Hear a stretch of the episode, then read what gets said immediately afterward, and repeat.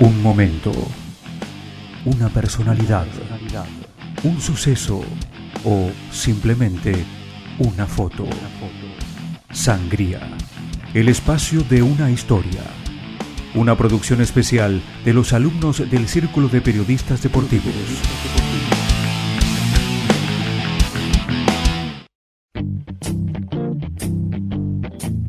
El autódromo, mi vida, domingo al mediodía, vas a ver, te va a encantar. Mm, agarrada al alambrado, pantalones ajustados, ya te puedo imaginar.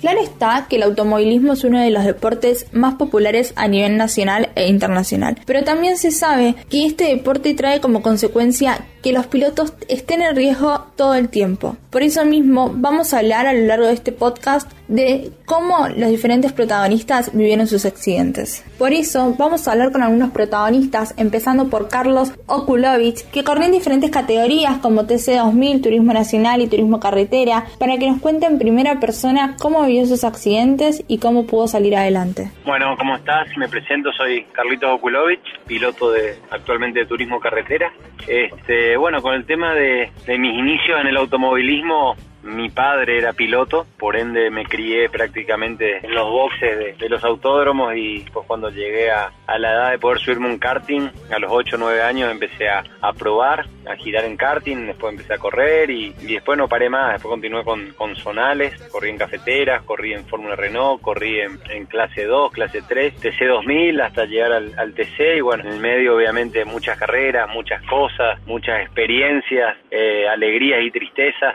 Y bueno, y entre entre todas esas vienen los accidentes, ¿no es cierto?, que son parte y siempre están latentes en, un deporte de riesgo y tuve la mala fortuna de, bueno, de tener un par de accidentes fuertes. El primero fuerte para mí fue cuando corrí en karting, me quebré un brazo, volvido de, Buenos Aires a Misiones, enyesado, con, con un pie roto, un brazo roto y bueno, eh, volví a correr, obviamente en karting, en fórmula, venía venía bien, venía zafando los accidentes hasta el año 2007, donde me pegó una piña muy fuerte en San Juan con el TC 2000. me pegué contra, contra el paredón a 186 kilómetros por hora. Con eso tuve fractura de vértebras en la columna, me fracturé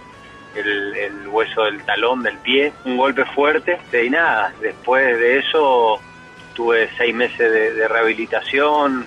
anduve en muletas, silla de ruedas, fue duro, pero nada, tenía 22 años, en ese momento todas las ganas de, volver a correr hacían a que la rehabilitación sea, sea por ahí más rápida, más llevadera y siempre con el objetivo de, volver a las pistas y bueno, por suerte nunca, nunca me quedó un temor, un miedo para, para poder volver y volví, volví, volví bien en mi segunda carrera después de, del accidente ya pude lograr un segundo puesto en el TC2000 en Oberá eso me dio mucha mucha confianza y nada, después de eso ya me, olvidé de lo que fue el accidente y solo pensaba en, ganar carrera, era el objetivo. Así que eh, tres años después pude salir campeón del Turismo Nacional clase 3 y, nada, terminó en el recuerdo de lo que fue el accidente hasta el 2018 donde en la pedrera me vuelvo a, a pegar con el TC en este caso contra Moriarty que había hecho un trompo y, me lo encuentro cruzado y nada, en ese momento tuve, en ese accidente tuve fractura de, de la, de la pelvis, eh, también otros tantos meses en, en, en, en, rehabilitación, un poco en el hospital, después de silla rueda, andador y volví a caminar, volví a, poder subirme un auto de carrera después de cuatro o cinco meses eh, y justamente la carrera siguiente eh, mi, mi, regreso fue en la primera fecha del Turismo Nacional, justamente en, en La Pedrera, en el mismo circuito que había tenido el accidente. Y, bueno, en, esa carrera debut pude, pude hacer la pole el día sábado, así que también ese buen resultado de entrada hace, un golpe anímico fuerte y hace que uno, uno se sienta bien nuevamente, sobre todo de la cabeza, ¿no? Ahí escuchábamos a Carlos hablando de sus diferentes accidentes a lo largo de toda su carrera. Y ahora vamos a escuchar su opinión respecto a las medidas de seguridad que se ejercen en el automovilismo. Creo que de cada accidente siempre se aprende algo, eh, se va evolucionando año tras año, sobre todo en la parte de seguridad, tanto de autódromos como, como de, elementos de seguridad. En mi caso, en el primer accidente, creo que lo que me salvó fue el hand. El haber tenido el hand me salvó de, de haber, haber tenido lesiones por ahí mucho más graves. y, bueno, siempre recomiendo obviamente al que se inicia esto que no, no escatime en, los elementos de seguridad porque pues son todos, o sea, es todo lo que lo que te salva en, un, una situación de eso. Y los autódromos también van evolucionando, se va trabajando en contenciones, paredones, pianos. Yo en el accidente que choqué en San Juan, para el año siguiente se, quitaron los pianos, que fue lo que a mí me, en, esa curva, en la vigorita,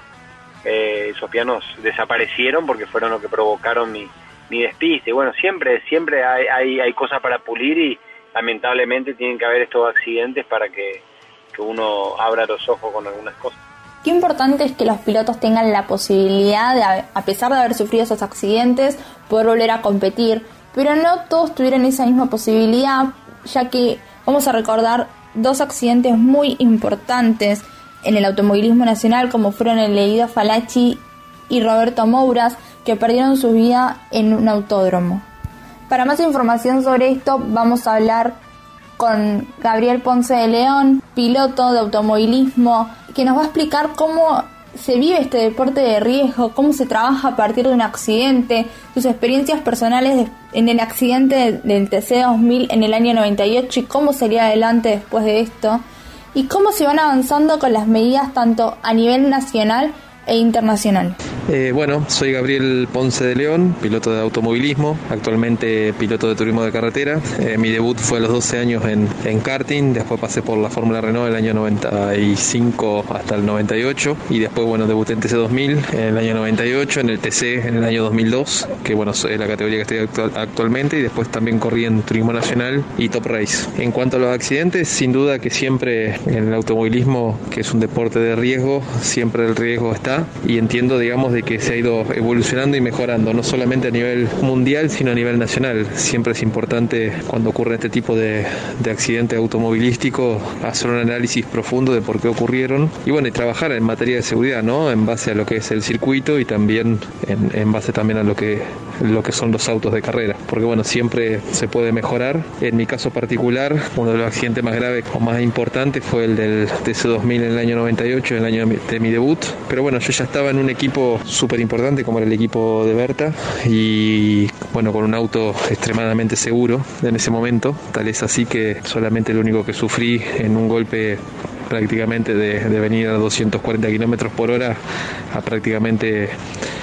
frenar a cero contra el paredón. Fueron pequeños rasguños, como quien dicen, de, los cinturones de seguridad, pero el auto, bueno, en ese momento era muy seguro y el equipo trabajaba mucho en la seguridad del, auto. Y, bueno, ha habido accidentes, digamos, muy grandes en el automovilismo, eh, no solamente, como dije antes, no a nivel nacional, sino a nivel eh, mundial. Hay que destacar del automovilismo, tanto nacional como internacional, como dice él, este panorama de cómo se avanzaron las medidas de seguridad en los autos para que cada vez haya menos accidentes y para que cada vez sea mucho más seguro correr en todas las categorías del automovilismo. Ahora vamos a hablar con Camilo Echeverría, que compitió en varias categorías de karting nacional, pasó por Europa y Estados Unidos. Él no sufrió afortunadamente ningún accidente, pero sí va a contar la experiencia de choques y vivir accidentes de sus colegas y cómo las medidas de seguridad salvaron la vida de diferentes pilotos. En mi carrera la verdad que me tocó protagonizar algún accidente o, o ver a algún colega con respecto a eso gracias a Dios, la verdad que yo por lo menos a mí no he tenido algún accidente físicamente, por eso te digo que, he tenido varios choques, pero ninguno en lo cual uno tenga un golpe, un accidente. Sí he estado involucrado en maniobras en la cual por ahí otro auto ha, volcado, pero bueno, gracias a Dios la verdad que por esto que te digo que las medidas de seguridad de los autos son, son bastante buenas, muy buenas diría. Podemos observar que, no, no, hubo lesionados ni nada por el estilo, así que en ese sentido eh, creo que, están, están, bastante avanzados los autos, son buenos. Eh, he tenido por ahí un, choque fuerte en, en Fórmula, en la BMW cuando corría en Europa y eh, tuve una especie de un semi-vuelco que salí volando con el auto y choqué contra un alambrado y, el auto dio como un semi-vuelco, no llegó a volcar, pero el único, el auto prácticamente se desintegró y lo único que me había hecho es eh, doblar el dedo de la mano porque cuando el auto choca la dirección empieza, empieza a rotar con velocidad y bueno, me había golpeado un poco el volante contra mi mano, pero más allá de eso la verdad que me bajé en perfectas condiciones, o sea que eso demuestra la, seguridad de los autos. Luego de escuchar a pilotos tan reconocidos a nivel nacional, hay que dejar en claro que se tienen que seguir reforzando las medidas de seguridad, se tienen que tratar de empezar a usar muchísimo más la tecnología que avanza cada día para poder evitar la mayor cantidad de muertes posibles y para que este deporte se siga disfrutando a pesar de que sea de riesgo.